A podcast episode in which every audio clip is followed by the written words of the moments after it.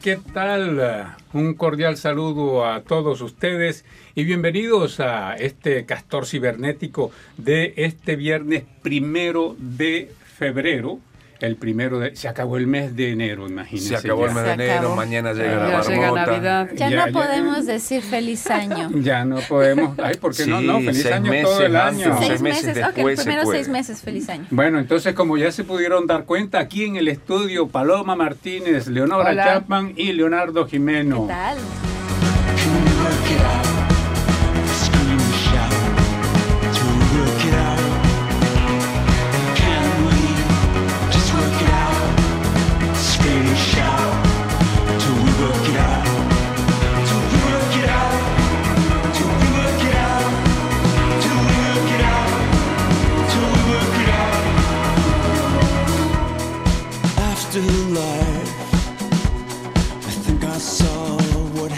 was next.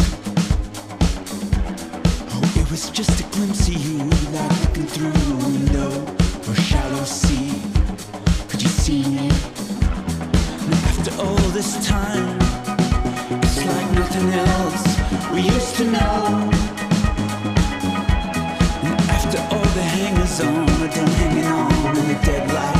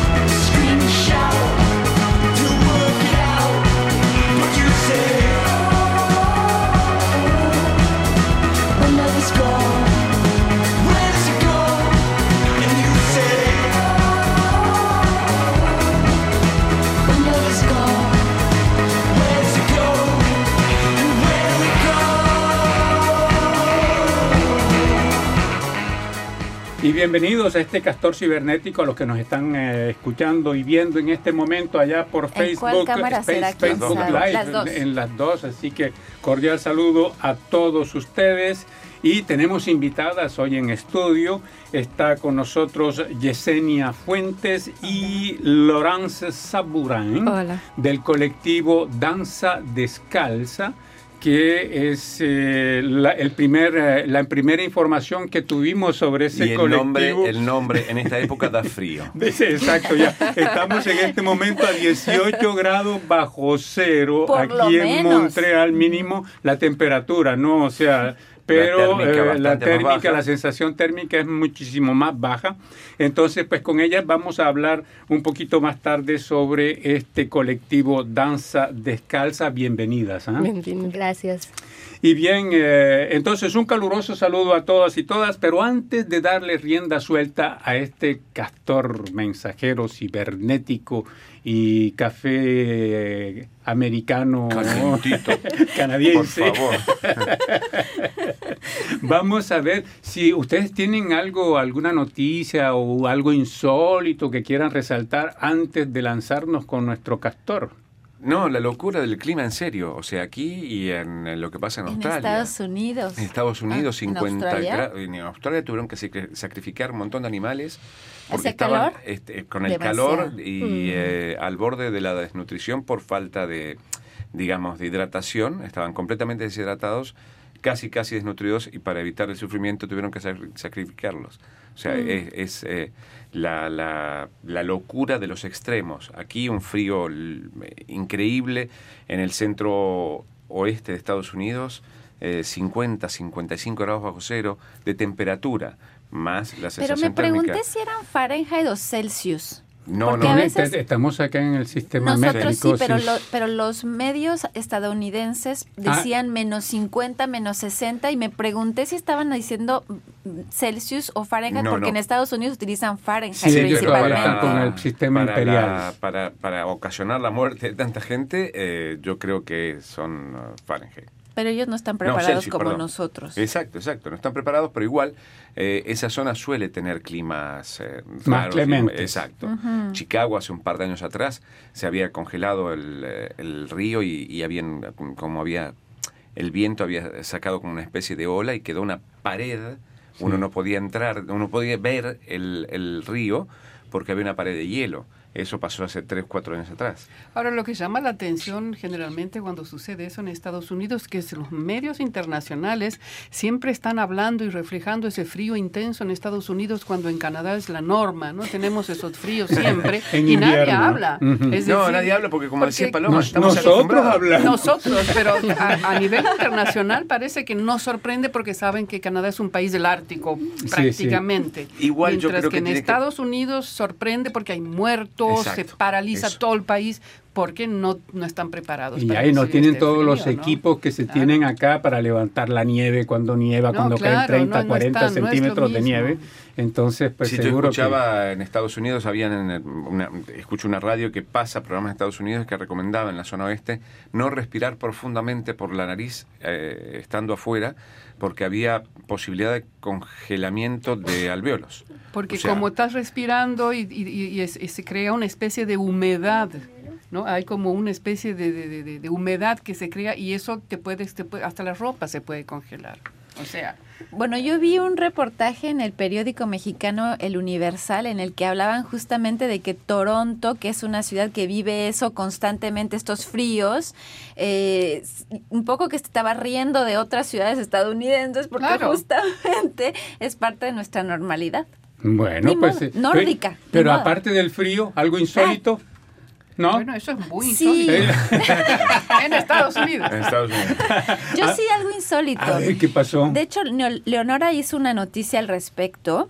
Es sobre este mm, esta entrada en vigor de la, del nuevo formulario para patrocinar patrocinar no se dice. Sí, sí, bueno, sí. apadrinar, apadrinar, perdón, apadrinar a abuelos y a padres de ciudadanos canadienses viviendo en el extranjero. Entonces se abrió una nueva temporada para que los ciudadanos canadienses que tengan abuelos o padres en el extranjero traten de hacerlos venir en el dentro del programa de reunificación familiar.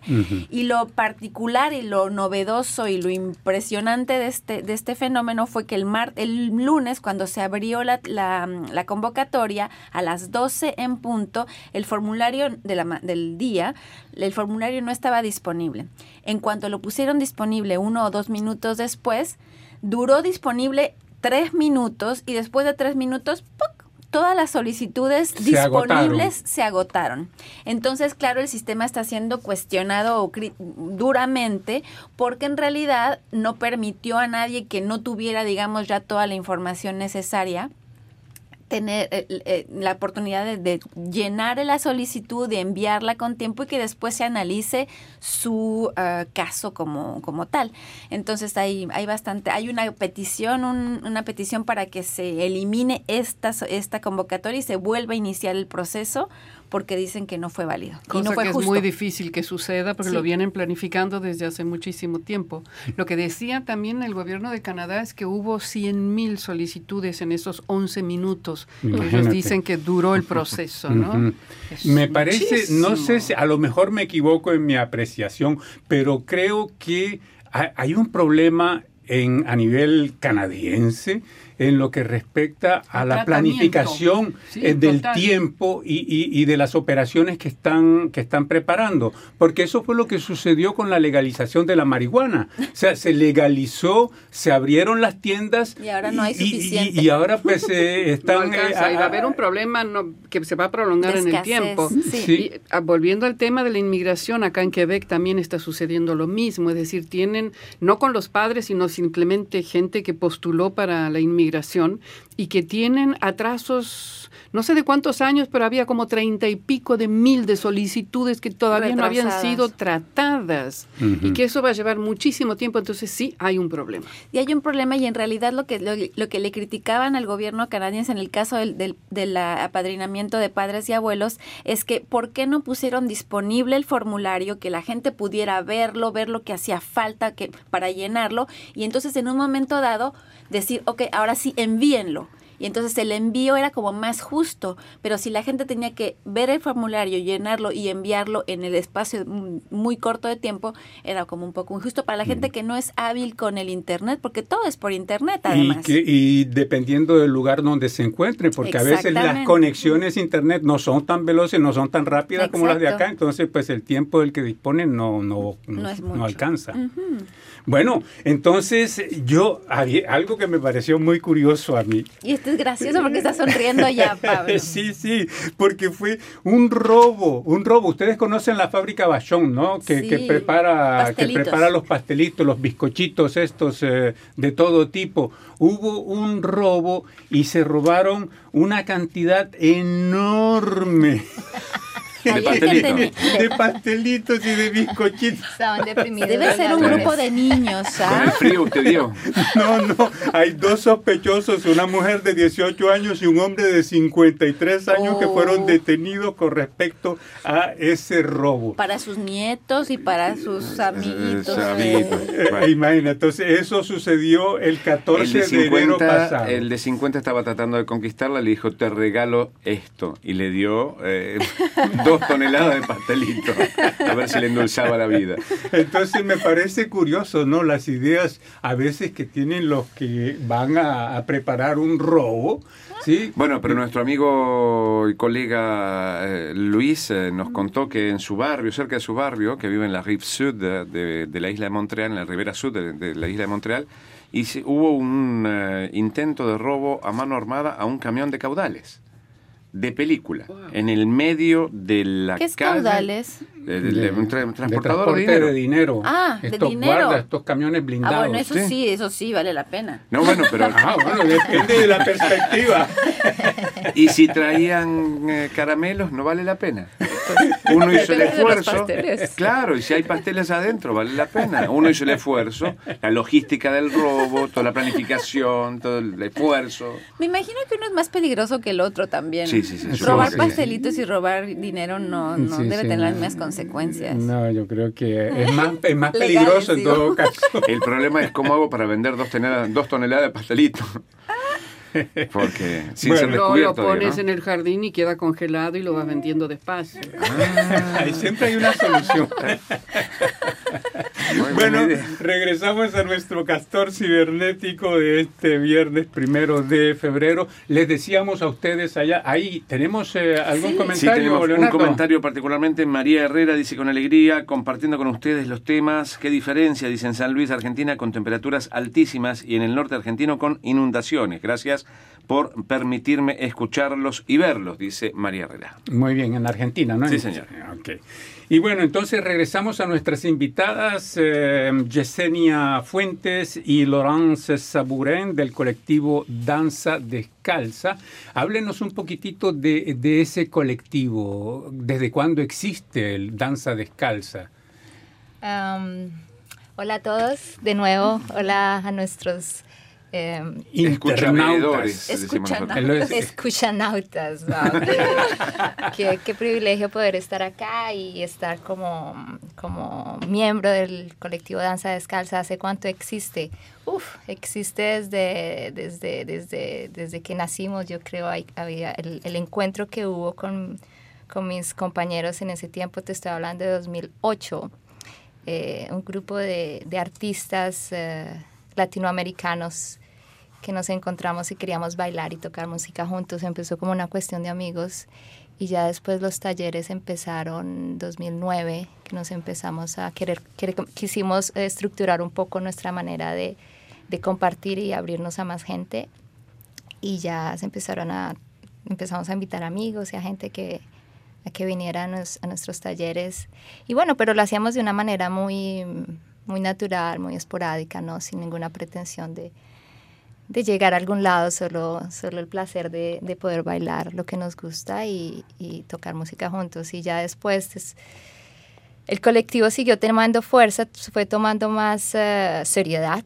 Nos dimos cuenta, nos dimos cuenta que en realidad estaba creando un impacto muy importante para nosotros como artistas y, y latinoamericanos en, en, Montreal y claro está la gente que está alrededor de nosotros.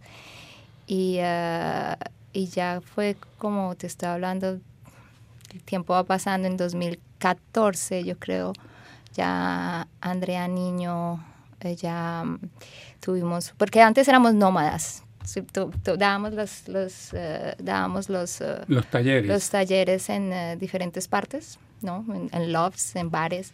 Y ya en, en 2014 Andrea Niño estableció un, un, estudio no gracias a ella claro con la ayuda de, de otros de otros amigos, de otros compañeros, pero pudimos tener de verdad un espacio que le podíamos dedicar a la danza. Y ahí es cuando realmente tomó una estructura muy fuerte. Eh, Laurent Saburán se, se, incluyó dentro de nuestro, nuestra locura, los miembros cambiaron y al día de hoy, como pueden saberlo, somos tres miembros principales, que es Andrea, Laurence y yo, las que queremos seguir con esta, con esta bola de nieve que va creciendo de una manera magnífica. Y se dirige a, todo el público en general, no solo a latinoamericanos, eh, sino que hay gente de, todo el mundo o son estrictamente latinos, a ver. No, pues yo no soy latina. Primero soy canadiense, quebequense y pues estamos haciendo talleres que no solamente son de danza colombiana, es, es un mezclo, realmente es un intercambio entre nosotros y también la gente que vienen. Así la gente son personas de todos los lados, no tienen que estar bailarín o nada, ¿no? Solamente Solo que... interés por la música y querer bailar. Sí, interés para como experienciar, ¿no? Experimentar. Experimentar. Experimentar. Y pues estamos como en este momento, tenemos el espacio de los talleres, que ah, estamos haciendo una parte que es más danza contemporánea.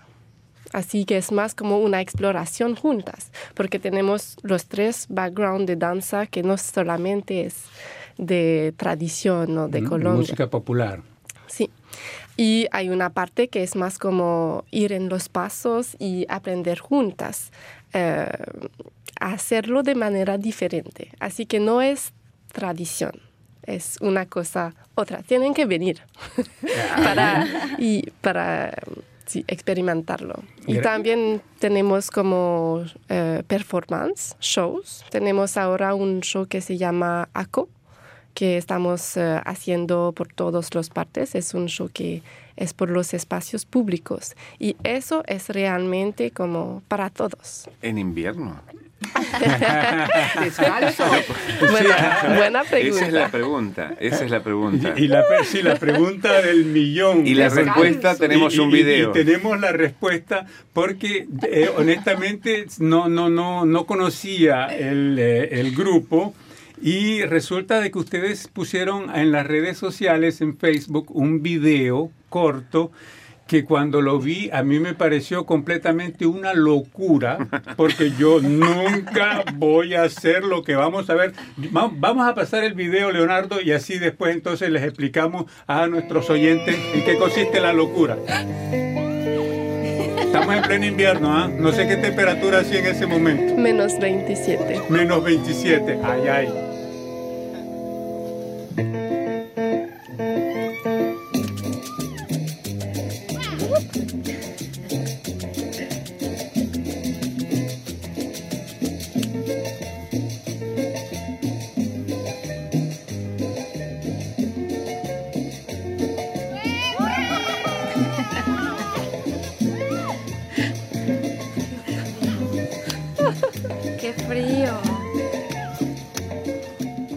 Lo que yo quiero llamar la atención es que eh, gracias a la naturaleza no están descalzas. Porque hubiera sido realmente, si hacen real honor al, grupo, danza descalza y están descalzos en, ese, en esas condiciones, no sé si harían un segundo baile. ¿Y qué pasó que hay cuatro mujeres y un solo hombre? Porque son más valientes las mujeres. claro. Es más que fue una idea de, de, de Laura y yo, como estábamos hablando y ella hace un, un tipo de respiración y no, no, sé cómo se llama este tipo de respiración, pero tienes que ir en, en el agua fría. Y me di como, ah, sí, te, estoy haciendo esta cosa. Y ella me dice como, ay, podemos eh, bailar, eh, bailar como... Al exterior. Sí, al exterior. Sí. como, ah, ¿serio? Y dice, ah, sí, ¿por qué no? Pero fue una cosa como de uno o dos días, así que solamente... Muy espontánea, finalmente. Sí, y solamente el chico es su novio. Y yo me... Y le dijo, ¿te vienes o no cortamos? Porque y realmente no fue como, ay, vamos a elegir quién viene. Es solamente como, estamos viviendo juntas también. Y como, ay, Jessie, y Mamsel también, vives en mi casa. Así como, ay, chicas, y vienen, vienen a bailar. Y lo hacemos de una manera muy como... Espontánea. Sí, sí, la espontaneidad. Y bueno, yo creo que ese fue un golpe magistral para Dalsa Descansa. Descansa. descansa, sí, también. Descansa. Puedes descansar. Danza Descalza, porque ha habido muchas muchas visionamientos ¿ah, ¿no? para ese, ese video, ¿no? la promoción para, para el colectivo. Sí, claro que sí, que, que la que la, el motor que nos lleva a hacerlo, claro, es para promover el, el colectivo y, y, lo que hacemos. Y algo muy bonito de lo que hacemos es eso, que nos interesa poner a nuestro cuerpo en, en circunstancias donde estamos bien. No, que estamos bien, que sabemos, eh, porque hay, un, hay mucho, hay una respuesta a, no, yo no, yo no bailo, yo no sé bailar, yo no hago eso. Entonces, eh, nosotros creemos que, que todo mundo tiene la capacidad de bailar. Y bueno, y digo esto, es porque cuando Laura, pues Laura inicialmente empezó a, postear estos videos, ¿Laura quién? Es Laura Gudelo. Es ah, No la hemos mencionado, ¿no? No, ella es una participante del, del colectivo. Ah, se, se, ha abierto, hay bastante gente alrededor de todo este, de todo este movimiento. Y bueno, y dentro de nuestras clases, como estaba no, diciendo eh, Lorenz, nosotros trabajamos la danza contemporánea, la danza tradicional, pero también hay una, una necesidad de traer como como estos tipos de respiraciones, de maneras de sentirnos bien, de maneras de acompañarnos, de, de, intercambiar conocimiento. Y por es como un modelo holístico, ¿no? Sí, holístico, sí. Entonces, eh, claro está, Laura tiene estos tipos de técnicas y nosotros hemos traído otros tipos. Entonces, ya teniendo esta confianza del grupo, el estar, entonces en el momento que llega una idea esta, a nosotros no nos parece tan tan alocada, al contrario, es como, claro que lo vamos a hacer, es, es, magnífico, mm, claro. porque sabemos que no hay un mm. miedo, claro que sí hubo una preparación, no fue que llegamos listo y salimos, no, tuvimos que calentarnos en, antes, tuvimos que, que eh, eh, pues yo le llamo una respiración samurai, pero una respiración que de verdad nos permita en, eh, mantener nuestro chi activo. Bueno, si ya me estoy metiendo con vocabulario un poco más complicado. Pero claro que una preparación antes de salir a tomar el video, no, no, no, nos, no nos lanzamos. No es que bajaron del taxi, se sacaron la ropa y bailaron. No, no, no. no, claro, eso es lo que uno tiene en mente, ¿no? todo fue fríamente, fríamente, calculado. y con el calor del baile. Pero ahí creo que todos tenemos la posibilidad de hacerlo, porque lo vemos y vemos, wow, eso es muy arriesgado, pero si nos preparamos de antemano, todos tenemos la posibilidad de hacerlo. Exacto, exacto. Y no fue tan frío. Fue muy... bueno, si solo eran 27 bajo cero, ¿no? ¿no? no por, por, el cuerpo, realmente. Fue refrescante solamente. sí.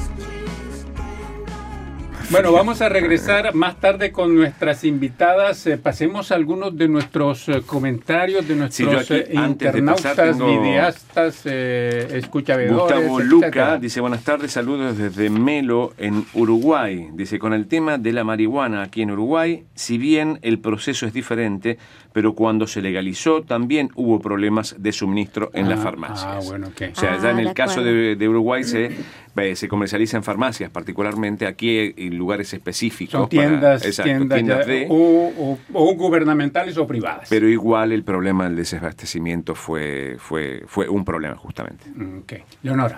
Sí, tengo un mensaje acá de un comentario sobre el tema Nación Indígena de Canadá desarrolla proyecto único de energía renovable, escribe Daniela Kruger y dice, me parece encomiable que una comunidad pueda desarrollar semejante proyecto, que además es sostenible, loable y la verdad, ojalá hubiera más comunidades que los imitaran y que en algunos otros países se liberalizara y se redujeran impuestos a las energías renovables, lo cual me parece un despropósito. Un saludo, Daniela Kruger. Muy bien, Paloma. Un comentario al reportaje Canadá y su plan de inmigración 2018 dice Deixi, creo que es importante permitir a las personas no profesionales, ya que cuentan en muchas ocasiones con mucho más potencial para desenvolverse en cualquier actividad. Un país no solo necesita profesionales y bueno, está haciendo referencia al plan de inmigración en el que se está queriendo de alguna manera em, paliar a la, a la escasez de mano de obra en Canadá, que no es nada más para profesionales sino más amplia aún. Muy bien. Y, bueno, yo tengo acá un comentario em, que viene a propósito con esto de, danza descalza y, y, la nieve, y es con respecto a un tema que se llama Cuando nieva, los lobos modifican su comportamiento. No sé quién hizo esa noticia, tú lo hiciste. es una investigación de la Universidad de Alberta, si mal no recuerdo. Entonces hay una cuestión semántica aquí, que es el comentario de J. Héctor con respecto al título, cuando nieva, los lobos modifican su comportamiento. Él dice, considero que el encabezado está mal escrito. Cuando nieva, ese es el encabezado. Entonces él dice, sería cuando neva. No. No. Ejemplo, está nevando, no está nievando, a menos que la Real Academia lo acepte. Entonces... No es eh, eh, correcto, cuando nievas la palabra es el verbo correcto, es el tiempo correcto. Eh, exacto, sí, y yo estuve haciendo una pequeña, una pequeña investigación y bueno, pues cuando tenemos dudas recurrimos al diccionario de dudas, ¿no? Exacto, al diccionario de dudas. Y em, él dice, se dice, el diccionario de dudas dice, el verbo nevar no admite la forma neva. Lo correcto es nieva. Esto se debe a que nevar es un verbo irregular, y como tal puede emplearse con el sentido de caer nieve o de poner blanco algo aplicándole este color o espolvoreando cosas blancas. O sea, puedes nevar un postre, un... Azúcar impalpable. Eh, eh, exacto. Entonces, el verbo nevar, al ser irregular, presenta alteraciones en la conjugación regular, lo que da pie a confusiones como decir nevo en lugar de nievo, o nevas en lugar de nievas, o nevan en lugar de nievan. Pese a que es una confusión muy frecuente, se considera impropio este uso, por lo que debe evitarse en situaciones de habla esmerada. Ajá, me la esmerada. No, igual yo eh, conozco gente, eh, sobre todo eh, esta discusión yo la tuve con tres venezolanos, que no se conocen entre ellos. Para ellos es neva y no hay forma. Eh, o sea, bueno, me hubiera gustado en aquel momento tener la explicación eh, explícita, pero eh, parece que hay en ciertos lugares donde uno lo conoce de la otra Donde nieva y no nieva. Exacto, donde nieva. Exacto. Bueno, si fuera a nievar mucho... Sí. Es que como nieva tampoco en América Latina. E, ese es el problema con, el, eh, con los verbos irregulares, ¿no? En, eh, en español, que eso es lo que le, lo que le complica mucho la, la vida a las personas que están aprendiendo el idioma, ¿no? De que la Sí, exacto, sí, hay más verbos irregulares que regulares, tengo la impresión. Entonces, pues era para eh, abundar en el sentido del comentario de J. Héctor Leonardo Jimeno. Sí, aquí tengo otro mensaje. En este caso dice, Policía Montada de Canadá abre sus puertas a los inmigrantes y Lucas Nicolás Pérez Vivas. Dice, buenas tardes, me gustaría ser parte de la Policía Montada de Canadá. Soy argentino y tengo 43 años de edad. Fui policía y presté servicio en la Dirección General de Investigaciones Criminales área División Protección de Personas y Violencia Familiar. Con mucho gusto me trasladaría a vivir allá. Los saludo a la distancia. Muy bien. Y le decimos a, Lucas Nicolás lo que le decimos a la gente cuando hace este tipo de comentarios. Hay eh, formularios y toda la información necesaria para no sé si directamente es una aplicación, pero por lo menos para intentar el trámite de inmigrar a Canadá, en los sitios de Inmigración Canadá. Usted ponen Inmigración Canadá en, el buscador que les guste y sale el primer o en link. En este caso, en la policía montada, directamente. Exacto, pero no creo que la inmigración sea directa. No creo que. Eh, porque hable las puertas a los inmigrantes, es decir, a la gente que, la gente que ya está residiendo acá. Exacto, así que el primer paso sería intentar por lo menos el trámite de inmigración a Canadá. Ya, muy bien, Leonora. Tengo acá un comentario sobre el tema inmigrar y pedir refugio en Canadá. No es lo mismo, conozca las diferencias. Creo que lo hizo Paloma. Escribe Patricia Jankovitz y dice, ojalá que todas las personas que requieren este servicio lo logren, ya que no es nada fácil huir del país que te vio nacer. Yo encima tuve el típico ataque de violencia de género y después de dos semanas eh, tuve que seguir a mi esposo y nadie, al esposo y nadie me ayudó tuve que seguir al esposo, dice. a él. Y espero que si alguna mujer que pase esta situación se dediquen a ayudarla y no a reportarla, porque la agresión no es culpa de ella, sino del agresor. Entonces pido por favor que inmigración se enfoque muy en serio en estos temas porque años atrás deportaban a la mujer con sus criaturas solas y eso es injusto. Yo, eh, de hecho, una cosa que habría que agregarle al artículo y lo podemos poner eh, más al día es que después de que lo presenté, una nueva política canadiense en apoyo a las víctimas de violencia familiar fue lanzada en el caso de, las, de los refugios. Entonces voy a agregarlo. Muy bien, entonces pues eh, complemento de información. Vamos a, hablar un poco de los temas que ah. eh, vamos a, invitar a nuestros internautas, a nuestros oyentes, allá escuchabedores, eh, a, a, ver esta semana. Leonora, tú nos hablas de algo, de un estudio, de algo que se asemeja mucho a la epilepsia, pero que no es epilepsia. Es un estudio, conversé con el doctor que es un neurólogo, se llama José Telles Centeno, él es profesor de medicina en la Universidad de Saskatchewan y es considerado uno de los más grandes especialistas en epilepsia en el mundo, no solo en Canadá, él es de origen mexicano, estudió, se recibió en México, vino a Canadá y finalmente está trabajando acá y es profesor en la Universidad de Saskatchewan. Y él hizo una investigación con otros eh, médicos especialistas canadienses donde se habla de un trastorno que sufrirían más de 70 mil canadienses, entonces es un problema serio, que tienen todos los síntomas de tener epilepsia, pero no es epilepsia. Entonces le preguntamos al doctor, ¿De qué se trata? Eh, tiene los síntomas, pero no es. Y él dice se trata de crisis o eventos no epilépticos, así se les llama.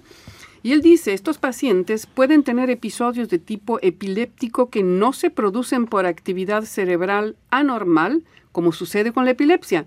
La crisis epiléptica es una actividad anormal del cerebro, mientras que en el caso de la no epiléptica, esa actividad no existe. ¿Y cuál es el problema? Son problemas psicológicos que producen esos síntomas. Y él explica, por ejemplo, le, preguntamos también cuáles eran, bueno, los factores de riesgo que pueden llegar a producir esos síntomas. Y él explica que se trata generalmente de historias de un trauma físico, de abuso sexual, de estrés postraumático como viven los excombatientes. También dice que se asocia mucho con pacientes con problemas de depresión y trastornos de ansiedad. Ahora, él también da como ejemplo los adolescentes tienen esas crisis y que, y que son, eh, una vez que se hace el diagnóstico, cuando se lo lleva un adolescente al médico y se comprueba que es justamente una crisis no epiléptica, eso generalmente está asociado con problemas de acoso y de intimidación en la escuela. Así que cuidado cuando los chicos presentan esos síntomas. Ahora, también le preguntamos cómo distinguir una crisis epiléptica de, una no, epiléptica.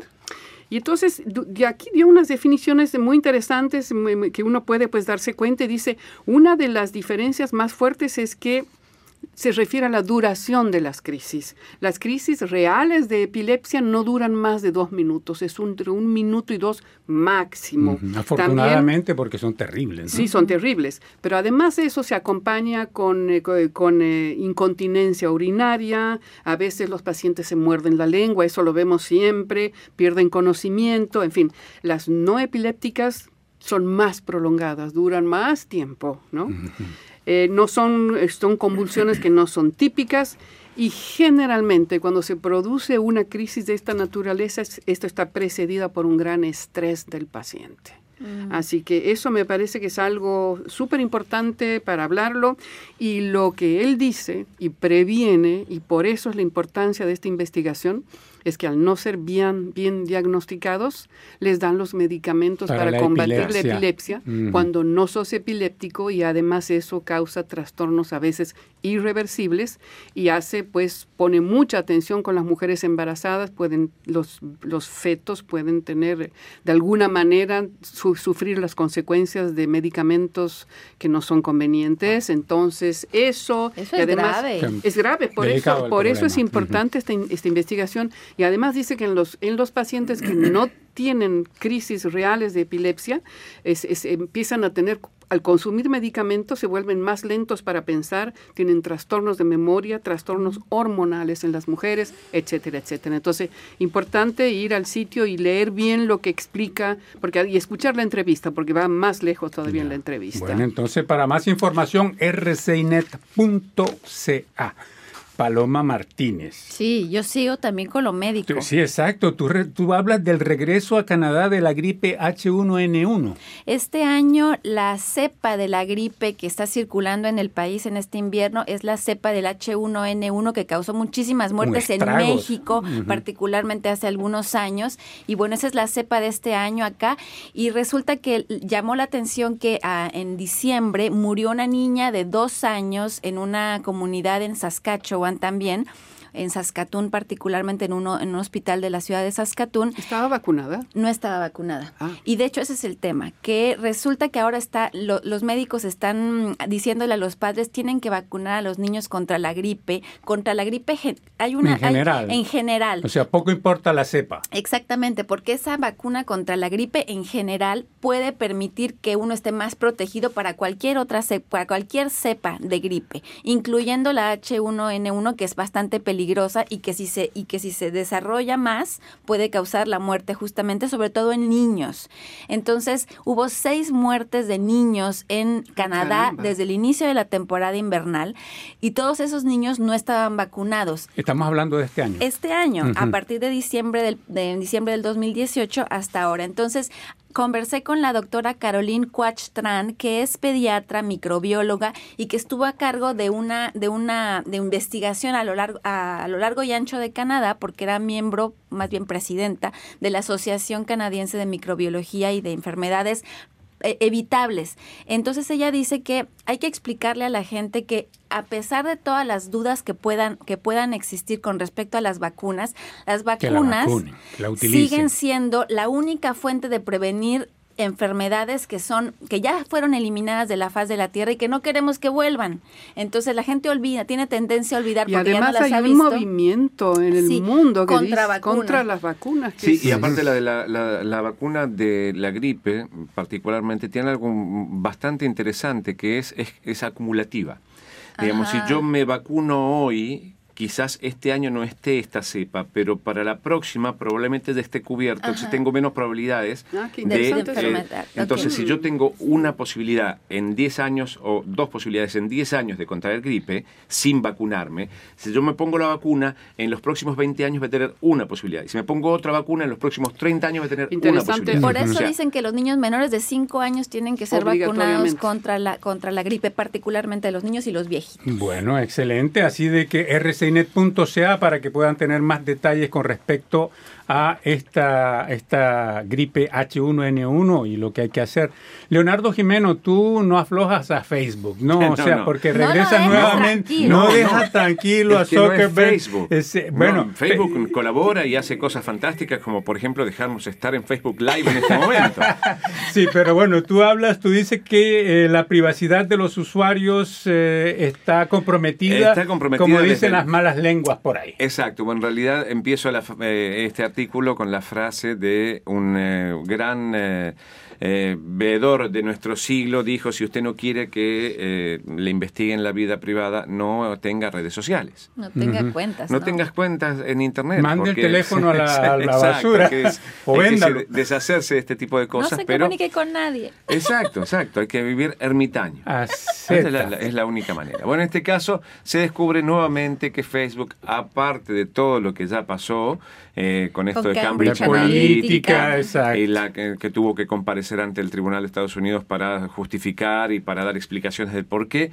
En este caso parece que nuevamente Facebook, con la ayuda de otras tres empresas, ha logrado meterse a los teléfonos de gente que, bueno, se mete, por supuesto, baja estas aplicaciones o utiliza estas aplicaciones dentro de Facebook y recolectan información, pero en este caso es todo todo lo que yo tengo dentro de mi teléfono va a parar a las bases de datos de Facebook. Todavía no se sabe si fue utilizado o no, pero lo que eh, esto llama la atención porque había para algunos casos la gente que bajaba este tipo de aplicaciones se les pagaba y eh, se les hacía firmar un contrato y un contrato a los padres. Hubo padres que firmaron contratos para que sus hijos de 13 años el permiso de los padres para poder tener esta aplicación y a partir de eso, eh, bueno, Facebook tiene todos sus datos. Entonces, bueno, hay mm, en este en este artículo vemos todo lo que pasó con esta cuestión y haciendo un repaso de cuáles fueron los pasos para que Facebook llegara a donde está con estas aplicaciones y lo que está pasando ahora que es eh, puntualmente que Apple, en los dispositivos eh, Apple, eh, tomó la decisión. FaceTime, ¿no? con la, en, FaceTime, Messenger y algunas aplicaciones de WhatsApp y aplicaciones viejas de Facebook, Apple le dijo basta a Facebook y le sacó la posibilidad del permiso de desarrollador. Esto implica que cuando uno tiene un permiso de desarrollador, yo desarrollo la aplicación y la pongo en funcionamiento. Yo no paso por los test de Apple. En este caso, Facebook va a tener que hacer el, paso que hace cualquiera, lo que hicimos nosotros, por ejemplo.